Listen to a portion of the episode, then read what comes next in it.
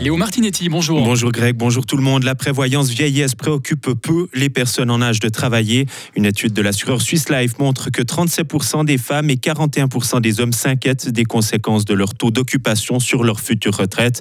Alors que cet élément est déterminant, aujourd'hui, les femmes retraitées touchent un tiers de rentrants moins que les hommes parce qu'elles ont moins cotisé et cet écart devrait persister, confirme l'étude de Swiss Life. Les précisions de notre correspondante à Berne, Marie Vieumier.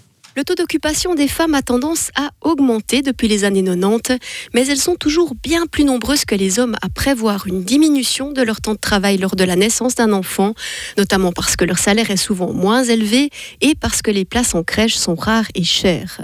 L'étude révèle aussi que les couples se préoccupent peu des conséquences d'une séparation sur leur prévoyance vieillesse. Pourtant, les rentes des femmes divorcées sont 15% plus basses que celles des hommes divorcés. Et la situation est particulièrement inquiétante pour les les femmes en concubinage, indique Swiss Life. Le nombre de couples non mariés avec enfants a doublé en 10 ans, mais les mères en concubinage travaillent en moyenne à un taux de 60% contre 90% pour leurs conjoints. Et si elles se séparent, leur prévoyance vieillesse est bien moins couverte que si elles étaient mariées. Une prévoyance privée et des accords contractuels pourraient limiter ce risque, mais l'étude montre que, mariés ou non, peu de couples se penchent de manière approfondie sur ces questions. Et pour les besoins de l'étude, plus de 4000 personnes âgées de 25 à 64 ans ont été interrogés entre février et mars. Suisse Marketplace déménage à Fribourg. L'entreprise anciennement Scout 24 quitte ses bureaux à Flamat pour s'installer sur le site de Blue Factory. Au total, 160 collaborateurs investiront les nouveaux bureaux à l'automne 2024. La fusion entre Scout 24 Suisse et TX Market au sein de Swiss Marketplace Group euh, en 2021 avait permis de créer une entreprise implantée à Flamat, mais aussi à Zurich, Zug et Lausanne. Le canton de Fribourg enregistre l'un des taux les plus élevés de faillite d'entreprises pour cette année. Près de 200 entreprises ont dû fermer. Cela représente une hausse de 40% par rapport à l'année dernière. Selon les résultats d'un cabinet publié aujourd'hui, les faillites d'entreprises ont augmenté en Suisse de 12% sur un an entre janvier et fin octobre. À l'étranger, le Hamas est d'accord pour prolonger la trêve de quatre jours. C'est ce qu'indique aujourd'hui une source proche du mouvement palestinien. L'accord d'échange entre les otages israéliens et prisonniers palestiniens est censé prendre fin jeudi matin. Riyad organisera la prestigieuse Expo universelle de 2030. La capitale saoudienne a été choisie hier par le Bureau international des expositions. Elle a largement devancé ses rivales sud-coréennes, Busan et italiennes, Rome au premier tour du scrutin. Le ministre saoudien des Affaires étrangères s'est réjoui de ce vote.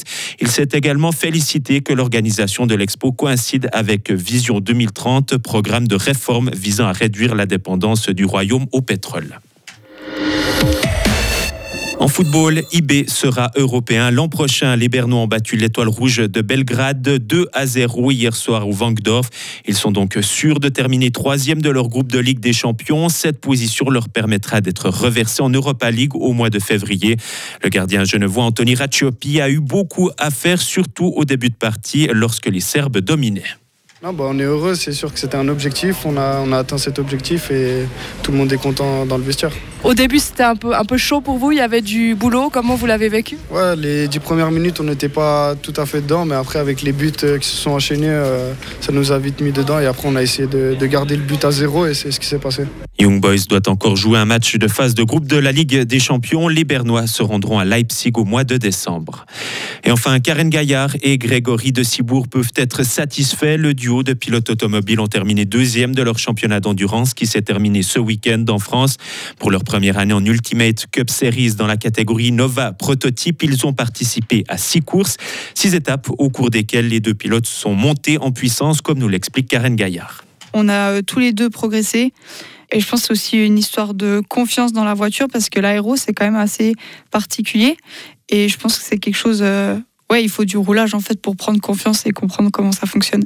Et je pense que là, on a, on a les deux bien progressé. Et on ne sait pas encore si Karen Gaillard et Grégory de Cibourg vont poursuivre en Ultimate Cup Series.